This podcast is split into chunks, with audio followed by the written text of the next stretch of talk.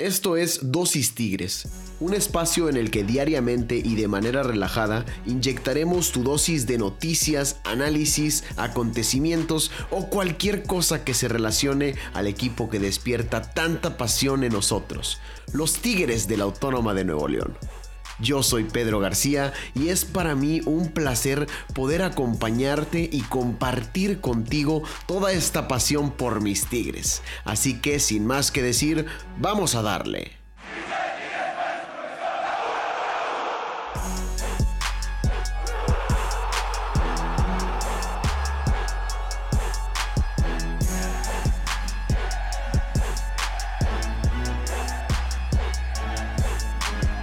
Aficionados incomparables, de corazón auriazul y de sangre azul y amarilla. A todos ustedes, miembros de la mejor afición de México, la de los Tigres, les quiero dar la bienvenida el día de hoy al primer episodio de la segunda temporada de Dosis Tigres.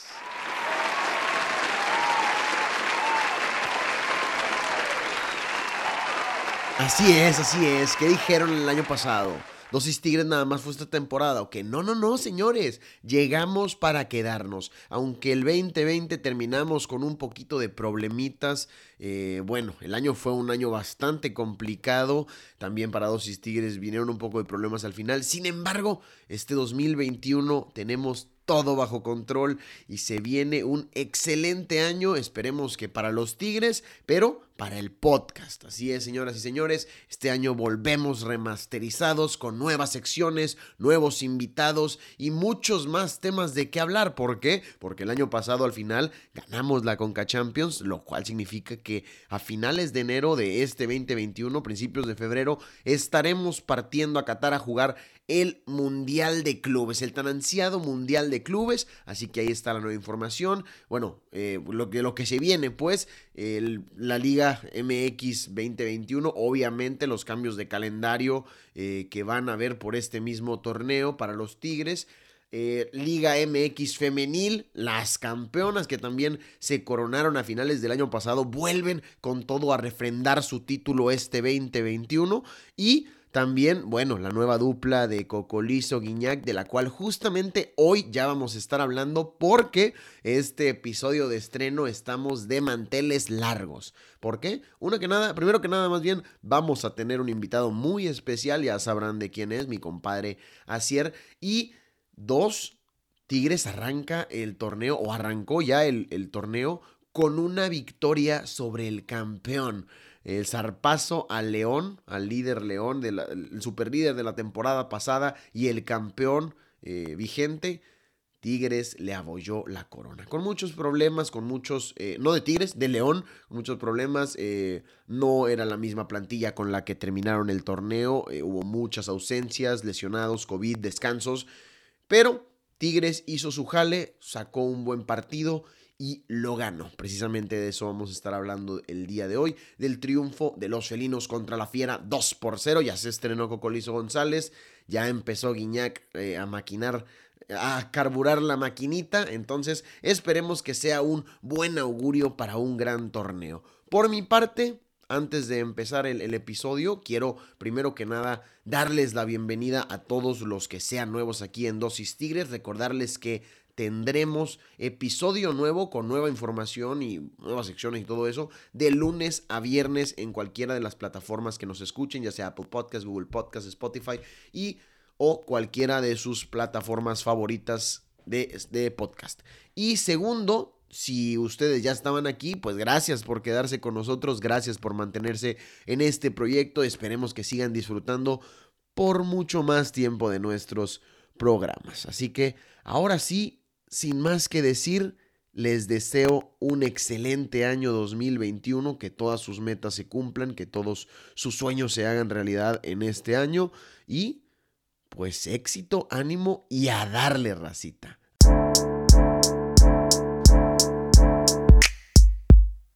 Y como les comentaba, tenemos un invitado muy especial el día de hoy y bueno, va a ser una voz que no nada más van a escuchar hoy. Durante este semestre lo van a estar escuchando un poquito más Eh, me, va a estar apoyando con el análisis táctico, con lo técnico, con lo estratégico de este fútbol. Sabemos que el fútbol no nada más es un deporte de 11 deportistas corriendo de lado a lado, sino que también es un juego de ajedrez. Entonces, mi compadre Asier Cobos, el tigre más vasco, el vasco más tigre, me va a estar acompañando a lo largo de la temporada. Asier, ¿cómo estás el día de hoy? Te saludo desde el otro lado del charco. Muy bien, muy bien. Encantado de estar aquí una vez más en este podcast.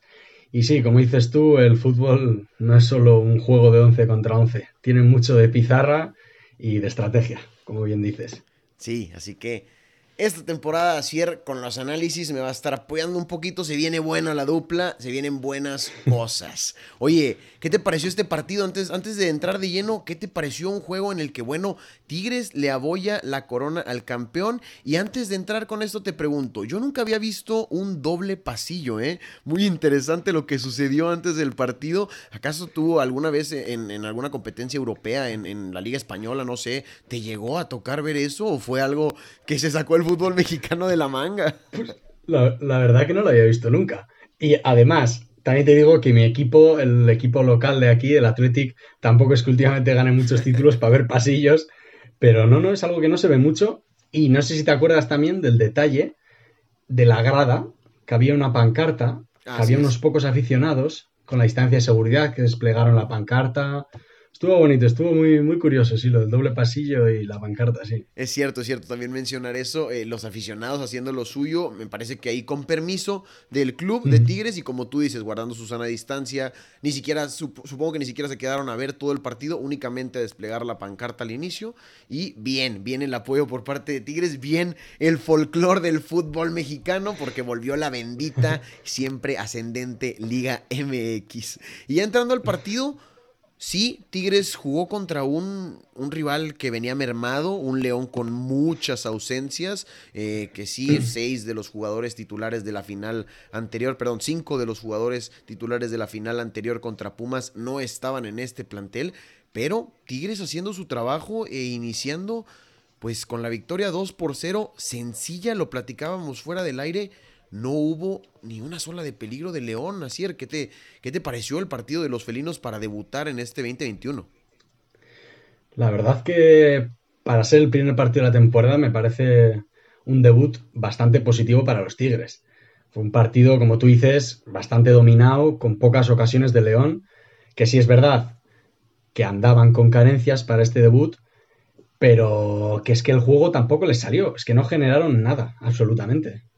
No, no se vio idea. Eh, realmente sí. Sabemos que los, los, jugadores. Vaya, cuando tienes jugadores importantes, no tenerlos dentro del terreno de juego te puede cambiar por completo. Pues sí, el partido. Sin embargo. Aquí, como tú dices, fue un León sin idea, que no se le veía una estrategia, una cara definida. Eh, no hubo cambios en su planteamiento, no, no hubo, trató de hacer ajustes cuando metió a Luis Montes, cuando metió por ahí a Gigliotti, eh, a Campbell más adelante. Ajá.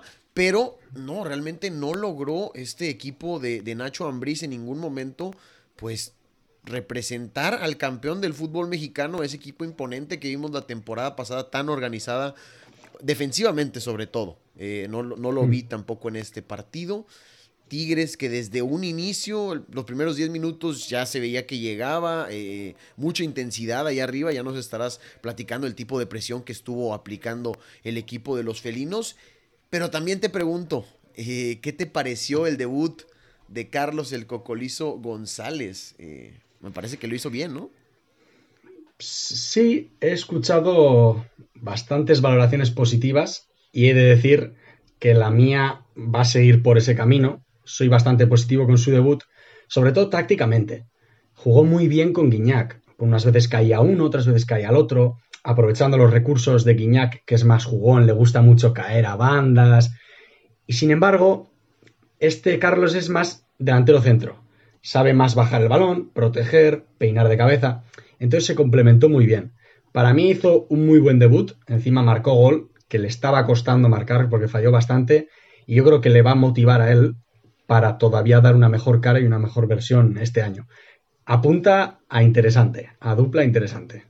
Sí, definitivamente llama la atención. Ya que vaya a ser bueno, productiva, ya estaremos viendo. Por lo pronto, además, ilusiona cuando el primer partido de la dupla los dos convierten. Sí es cierto, el gol de André Pierre Gignac es, de tiro libre, una jugada de balón parado. El de Cocolizo sí, viene una jugada ahí rota un poquito, pero la terminan armando también después de un tiro de esquina. Eh, no, no, es decir, la de, la de no fue una conjunción entre esos dos jugadores. Sin embargo, los dos clavaron y como quiera ilusiona que sea una dupla de las goleadoras del fútbol mexicano. Además de que, como tú dices, no salieron finos ninguno de los dos. Fallaron varias, tanto André Pierre como Carlos. Sí, sí. Sí, pero aunque el gol no fuere conjunto con Guiñac, sí vimos varias ocasiones un centro, me acuerdo, en la en la segunda parte, si no me equivoco, por banda izquierda, que centra Guiñac y remata a Carlos, que falla, pero se ve que se buscan, que Guiñac sabe que por alto pueden tener una opción, se, se van buscando y se ven cositas sí juegan entre ellos. Justamente recuerdo ese centro eh, que termina despejando Cota con los puños. Ahí entre que Carlos González y, no la pueden palmar y, Cota llega, me parece que sí era para que Cocolizo eh, se, se, adelantara, se anticipara al balón y, llegara a las redes. No sucedió, pero sí, estoy de acuerdo contigo. Hubo varias ocasiones en las que hubo buena conjunción entre estos dos jugadores, no en las ocasiones de gol, pero sí Tigres lo logra. Eh, hablemos un poquito de los goles. El primer gol de Tigres cae en una jugada a balón parado que cobra André Pierre Gignac. Es un poco desviado por un jugador de León, pero pues Guiñac poniéndolo donde debe, ¿no? Es que Guiñac tiene una pierna increíble. Yo en cuanto vi la falta lateral pensé, la va a tirar abierta al palo largo. Si no la peina nadie, va a entrar. Y si la peinan, va a ser un remate a bocajarro. Y efectivamente, como dices tú, estaba, creo que no sé si me equivoco, Iván Rodríguez, el número 8, que estaba ya a la corta, que peinó un poquito y yo creo que fue lo que descoordinó un poco al portero. De todos modos, eh, faltas laterales, corners, ya hablaremos de esto, pero un buen gol. La verdad que Guiñac cumpliendo, poniendo el balón donde lo tiene que poner y la verdad que un buen gol, un buen gol para abrir la lata, sí un buen gol y que cae al, minuto 40, tanto va al cántaro hasta que se rompe, me parece. Tigres la había estado buscando eh, durante todo el primer tiempo. En los primeros, bueno, hubo dos postes, el primero de Raimundo Fulgencio, que termina atajando Cota, después... Eh, ah, bueno, no, el segundo poste vino después ya del gol, pero ya había habido un poste, había habido varias llegadas de peligro de Tigres. Eh, y finalmente sí, viene en una jugada balón parado, que generalmente no ayuda a Tigres o no apoya tanto, no beneficia al equipo de los felinos. Ahora lo hizo esta jugada a balón parado, igual que en el segundo gol, que si bien no fue en tiro de esquina, sí viene de una jugada que sale desde un tiro de esquina. Eh, vemos cómo le tocan la bola a Carioca, se produce una jugada rota, toca muy bien a Pizarro que le devuelve la bola, al final centra a Carlos González y nuevamente, no sé si en el primer gol, no, recuerdo si era Rodríguez, pero en el segundo sí me consta, Carlos González le come por completo la espalda a Rodríguez, termina rematando igual, no muy bien, pero en el remate termina entrando el gol y finalmente Carlos González lograba romper pues eh, sí, es su sequía, que se podría decir, no es una sequía porque va empezando con Tigres, pero sí, logra romper el, vidrio porque realmente estaba intentando tanto desde que inició el partido. Eh, pero estos son los dos delanteros, ya hablamos de los dos goles. Me está faltando mencionar dos jugadores muy importantes en este esquema de Tigres o que se vieron en este partido que también ayudan a que estos dos produzcan. Obviamente, Pizarro y Carioca, ¿verdad? Pero no me refiero a ellos dos, me refiero a los hombres que jugaron por las bandas. ¿Qué te pareció eh, este primer partido de, Raimundo Fulgencio? A mí me, gusta, interesante. Y eh, Quiñones, que ya lo conocemos también, que es un poco irregular, pero en este partido pues lo hizo bien. Yo, eso es una cosa que quería subrayar, porque se habla mucho de Carlos González, de su debut, buen partido, pero poco he oído hablar, o tampoco he oído mucho de la prensa mexicana, porque prefiero hablar yo contigo y charlar y luego ya ver lo que dicen los demás, porque si no te sientes influido un poco. Pero no se le pone mucho el foco en Fulgencio, como dices tú. Yo no le he visto mucho esta temporada, pero sí que me pareció que, no diría que brilló, pero jugó muy buen partido y me pareció un jugador muy interesante. Contra Pumas, no sé si jugó algo, pero en Conca Champions jugó y es un jugador que tiene desborde, tiene desparpajo, además trabaja, bajaba mucho a defender, subía, generaba. Me pareció que hizo un gran partido. Carlos González, muy buen partido, generó, pero es que Fulgencio hizo muy, muy buen partido. A mí me da bastante esperanza de que pueda ser un buen sustituto de Aquino a largo plazo. Y Pizarro y Carioca, pues bueno, es que son otra, otra liga. Lo de Pizarro a mí me parece increíble. es un pivote defensivo brutal. Ahora se estaba rumoreando que se iba a volver a, a Europa, a Turquía. Bueno, no sabemos qué pasará, pero desde luego este año, esta temporada está rindiendo a muy buen nivel Pizarro. Tanto Pizarro como Carioca, ¿eh? No me quiero olvidar. Sí, ya los vimos a los dos armando un poquito o conectándose para servir finalmente a la jugada del gol del Cocolizo, el, segundo gol. Y bueno, sin, antes de pasar ya ahora sí al, al ajedrez 100%, la saga felina. Me gustó a mí, no sé qué te pareció a ti, bien organizada. Eh, justamente lo que mencionas de, Raimundo Fulgencio, a mí me gustó mucho cómo se vio esa banda por la izquierda con Jesús Dueñas y, Raimundo Fulgencio. Sabemos que Jesús Dueñas naturalmente es un medio de contención, un, medio, sí. defensivo, pero es medio, entonces sabe lo que es también sumarse un poquito al ataque y como lateral mm. me parece que no lo hace nada mal. Hubo ocasiones en las que incluso vimos centros del Chaca, que fue por ahí del minuto 30, hubo un centro del Chaca que fue rematado por Dueñas, es decir, los dos laterales llegando a línea de fondo creando una jugada, pero eso no significaba que quedaba desprotegida la zona. Luis Quiñones y Raimundo Fulgencio haciendo muy bien los recorridos hacia atrás y pues mm. defendiendo justo lo que mencionabas de, de Rifle. Y bueno, Ayala y Salcedo, me parece que muy bien, no tuvieron ningún problema en todo el partido. ¿Qué opinas tú de la saga felina? Incluyendo ahí a Nahuel, que bueno, ni sus luces.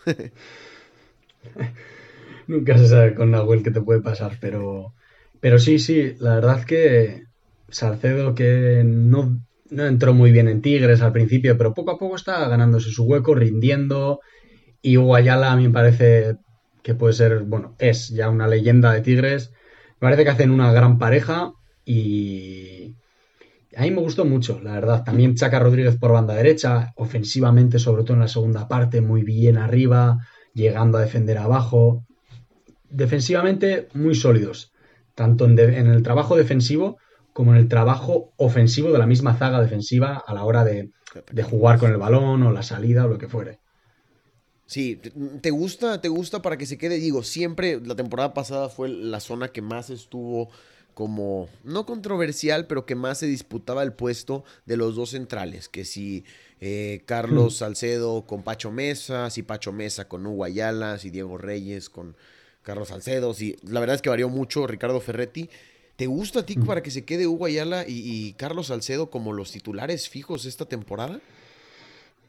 A mí me parecen los centrales con más calidad que tiene Tigres. A mí me parece, me parece que es la, pareja titular. Otra cosa es la regularidad que lleven. Porque Salcedo últimamente está en buen nivel, pero Hugo Ayala también, hay que decir que en Conca Champions tuvo sus deslices y hay que ser regulares, pero a mí me parece que es la pareja titular. A mí me parecen, sinceramente, los mejores. Y tienen buenos recambios, como dices tú, ¿eh? tanto Diego Reyes como el que fuere. Sí, sí, sí.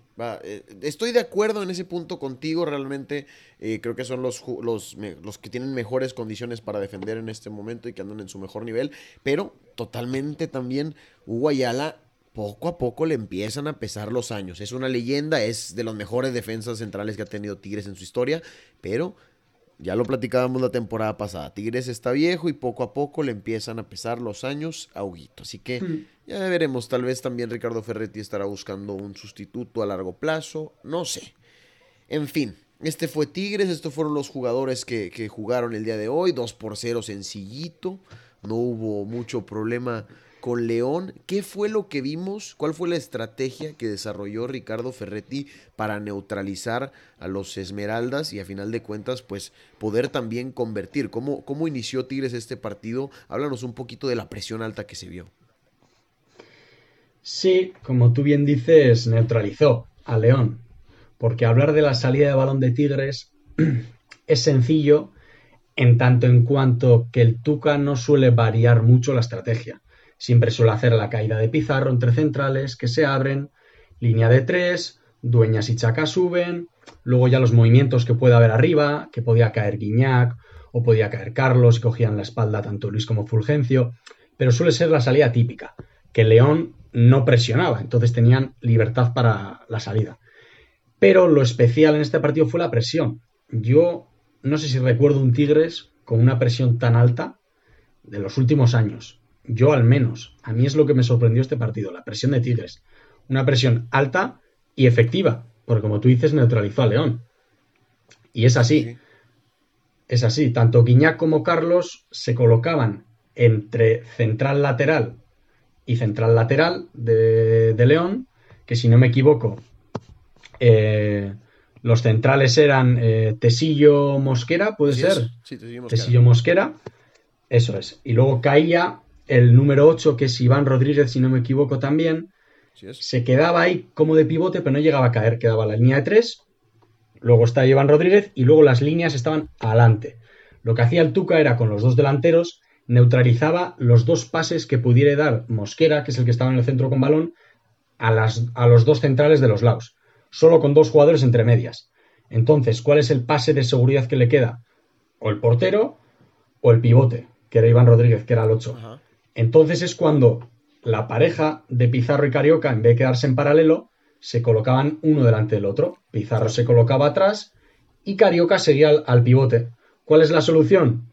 O abrir a la banda, que es cuando saltaban eh, Quiñones y Fulgencio, o pegar arriba, que es lo que hacían muchas veces, pegar al medio campo, la defensa se echaba al medio campo con Pizarro, robaban balones y Tigres recuperaba. Y cuando quería salir en corto, la perdían. Eso, para mí, la clave del partido fue la, presión. La presión alta y efectiva.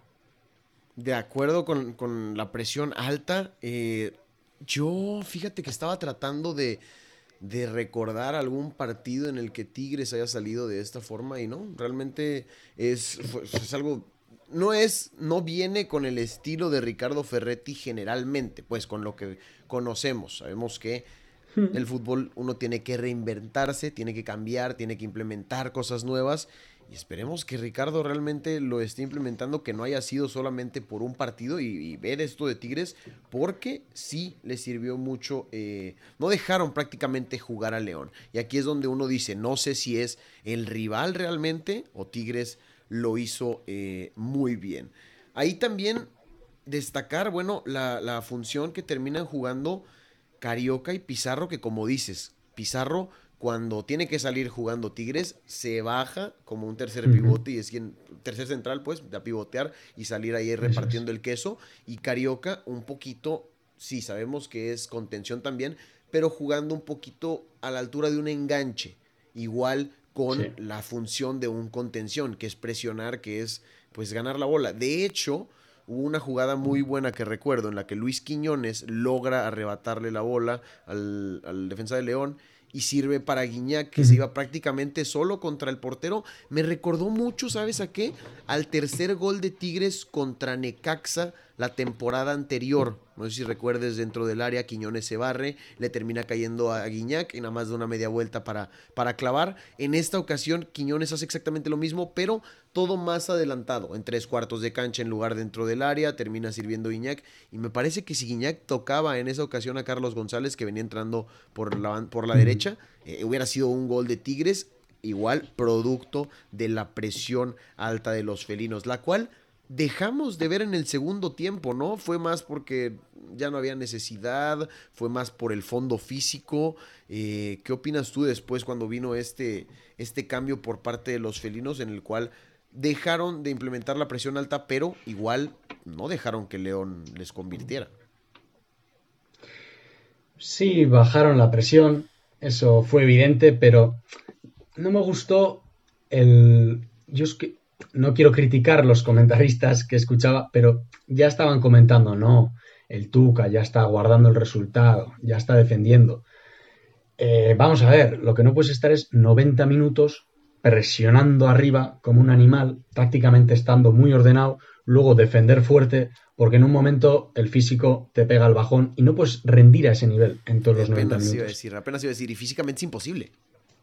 Claro, es que no puede ser. Entonces, hay momentos que tiene que haber respiros. Tiene que haber respiros. Y ese fue la segunda mitad. Sí que es verdad que todos nos, nos olíamos el, bueno, ya va a empezar a dominar León, ya vamos a sufrir. Pero Tigres lo hizo muy bien, porque lo único que hizo fue ordenarse, no presionar en tres cuartos, que tres cuartos es, si es la mitad del campo, pues tres cuartos más o menos, altura de media luna del área y medio campo en esa zona. En vez de presionar ahí, esperaba un poco más atrás. Y lo que hacía León es empezar a jugar en defensa. Pero es que tampoco generaba mucho arriba. Y se siguieron viendo pérdidas de balón defensivas. Fueron 20 minutos del inicio de la primera parte que León supo combinar, sobre todo con, la, con los, los cambios que realizó en el descanso.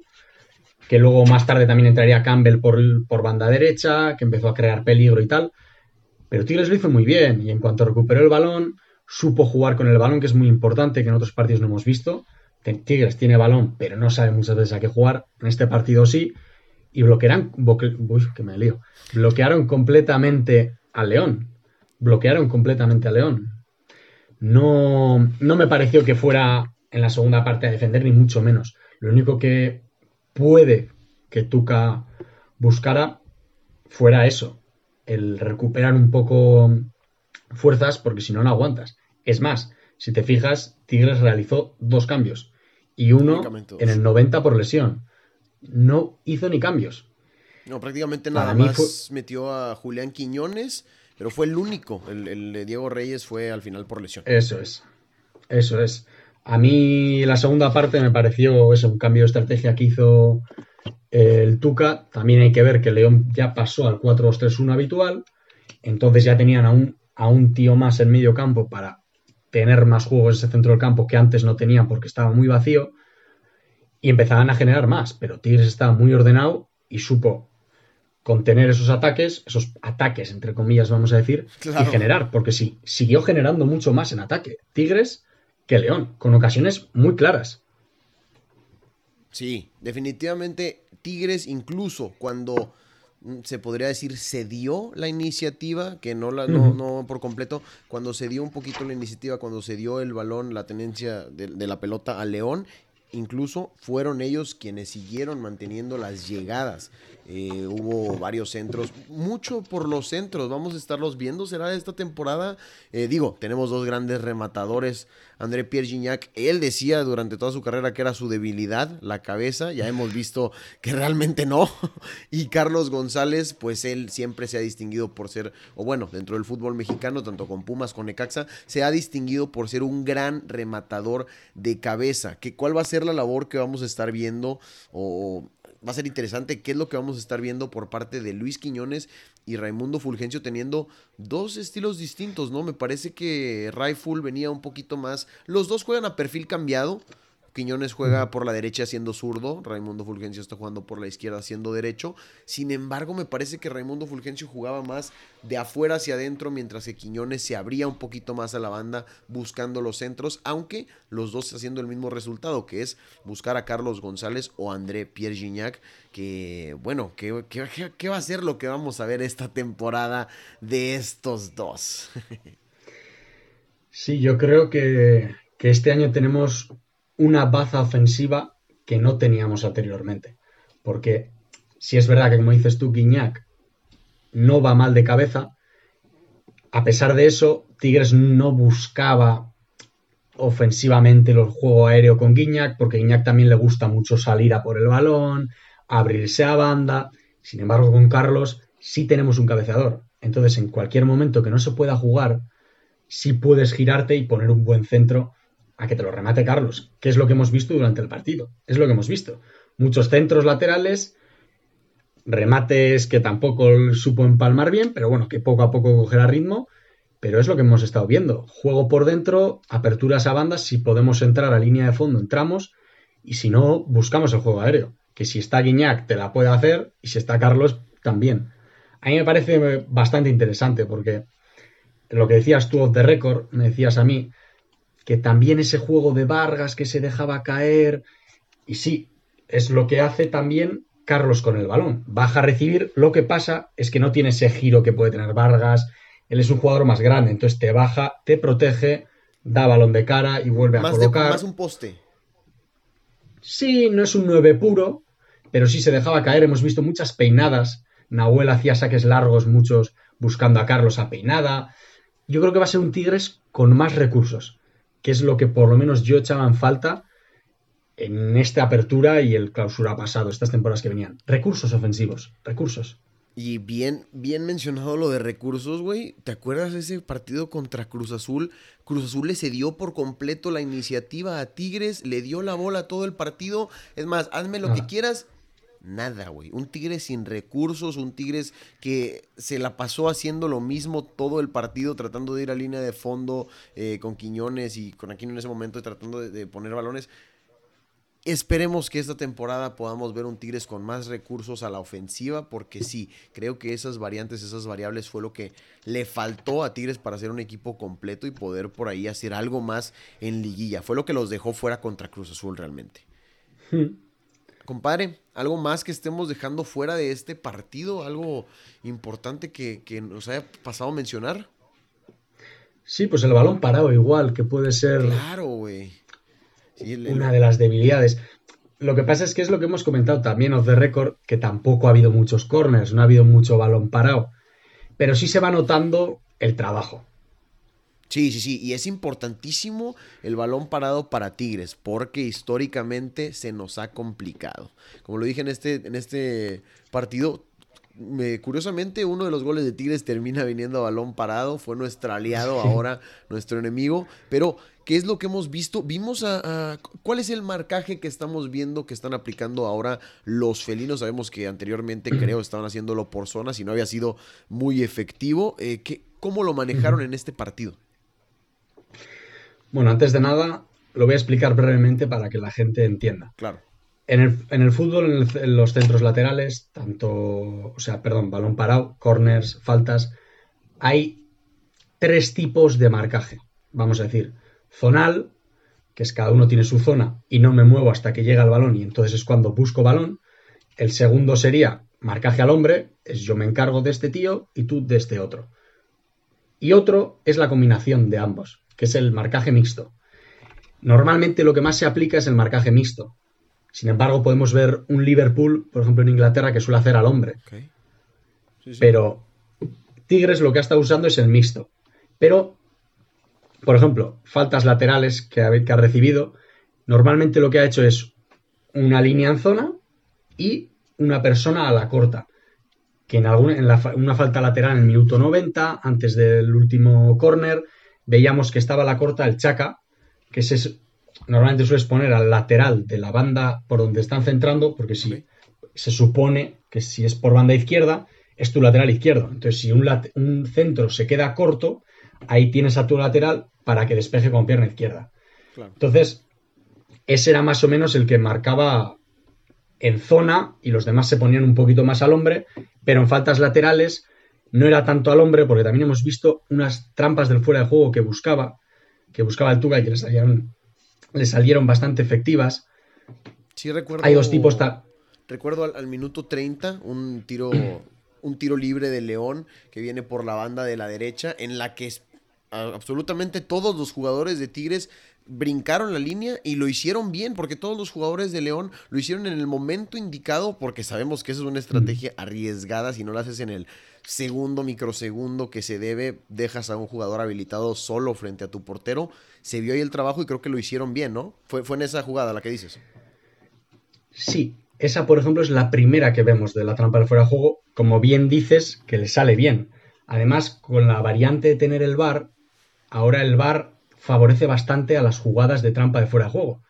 Porque tú cuando estás marcando en línea y dices, vale, vamos a hacer la trampa del fuera de juego, esperas a que el jugador golpee. El problema es que si golpea y justo cuando golpea yo salgo, puede que el jugador caiga en fuera de juego, pero el linier, en línea, no lo vea y se lo coma. Lo que pasa es que ahora tenemos el bar. Entonces, ahora sí te lo vas a jugar, sí te la puedes jugar al golpeo. Antes, sin bar, esperaban a que cargara la pierna para chutar. Cuando carga la pierna ya es cuando empiezas a moverte para dejar en fuera de juego el momento de golpeo. Ahora con el VAR tenemos esa capacidad de poder decir, vale, voy a esperar al mismo momento del golpeo y salimos. El VAR favorece eso. Si no lo ve el Linier, ya te lo va a revisar el VAR.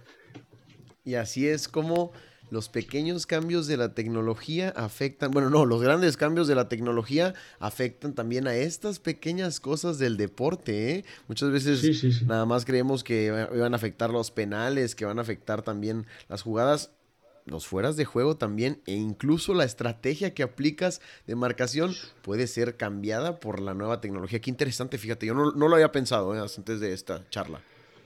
Sí, ya, te digo que depende muchísimo, porque te la puedes jugar al fuera de juego, pero si no lo haces bien o el linier, que es persona, falla, te meten el gol y te quedas con cara de tonto, vamos a decir.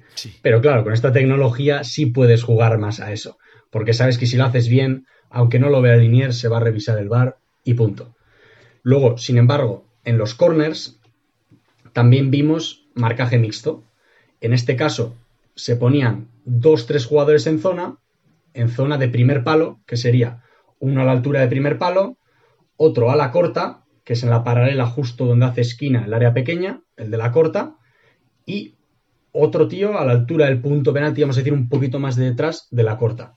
Normalmente en el palo, si es el poste derecho, se coloca el lateral derecho, por si viene una jugada por despejar, y a la corta tus dos mejores cabeceadores. Normalmente se suele hacer colocaban tres. Tigres estaba colocando tres, porque normalmente el gran peligro de un centro donde la debilidad es muy grande es en el primer palo. Entonces, Tuca lo que hacía era cubrir ese primer palo, a los demás hombres los ponía en marca personal con los jugadores de León y listo. El primer palo está cubierto, a Nahuel también le da esa seguridad de decir, vale, el primer palo está cubierto, yo me encargo del otro trozo de la portería. Porque si no pones nada en el primer palo, el portero tiene que estar girándose en movimiento de balón, es más complicado. Hemos visto el mixto. En corner hemos visto ese tipo de marcaje, o sea, defensa mixta. Veremos cómo puede avanzar, pero normalmente yo creo que lo más habitual es que veamos eso. Mixto, que haya dos, tres en zona y los demás marcando. Es lo que yo creo o lo más habitual. Sí, ya estaremos viendo y platicando partido con partido cómo sea que el equipo ajuste este, esta situación hmm. del marcaje o lo cambie dependiendo del rival. Por lo pronto, a mí me parece un aspecto positivo que se haya trabajado, que mínimo se vea que hay trabajo el día a día, que es algo que yo pedía, rogaba a los dioses la temporada pasada, cada vez que había un gol al final del partido y cada vez que había eh, un gol a balón parado, que fue lo que nos estuvo chingando realmente toda la temporada anterior. Sí fue un... Por favor, trabajenlo, por favor. Y al parecer mi plegaria fue escuchada por el dios del fútbol. Parece, esperemos que no sea muy pronto. Es un solo partido, no me puedo ilusionar, no podemos echar campanas al vuelo. Pero por lo pronto positivo que lo hayan trabajado. Eso es, eso es. Luego puede salir lo que pueda salir. Pero el trabajo es el, es el único medio para conseguir los objetivos. Y es lo que dices tú. Aquí al menos se ha visto trabajo. Se ha visto trabajo. Y eso es positivo, vamos a decir. Sí, y bueno, cuando el trabajo se ve respaldado por buenos resultados, cuando es con un 2-0, es mucho más fácil seguir trabajando. Así que enhorabuena, empezamos con el pie derecho este Guardianes 2021. Esperemos que Tigres mantenga así el paso. 2 por 0 a León, Corona abollada y pues se le vio muy buen ritmo al equipo para comenzar el torneo. Asier, un gusto haber platicado contigo de, este gran partido de los felinos. Ya estaremos platicando mucho más seguido aquí en Dosis Tigres, hermano. Muchas gracias a ti por invitar, invitarme. Y como bien dices, espero que nos veamos más, que sigamos viendo la otra parte del fútbol que es muy importante y que se entienda, que es muy difícil de explicar. Con pantalla y en vídeo es más fácil que por audio, así que esperemos que se pueda hacer para que la gente entienda y se empiece a fijar también en este tipo de cositas de pizarra, porque es muy interesante, eso es otro mundo, sí. Sí, poco a poquito, poco a poquito, hermano. La, nuestra idea que traemos es empezar a enseñarles un poquito más de este bonito deporte para poder disfrutarlo más. ¿Por qué? Cuando ves, cuando aprendes a analizar, cuando aprendes a, sí, a verlo, a leerlo, aprecias más lo que sucede, aprecias más las jugadas, el por qué sucedieron, por qué logró anotar, por qué fue que el equipo estuvo neutralizado. Es, se vuelve un deporte más bonito de lo que ya es actualmente. Señores, este fue el primer episodio de la segunda temporada de Dosis Tigres. Espero que lo hayan disfrutado y que poco a poco sigan los buenos resultados. A nombre de mi compadre Asier Cobos, yo soy Pedro García y esto fue Dosis Tigres. El día de mañana nos escuchamos. Chao, chao.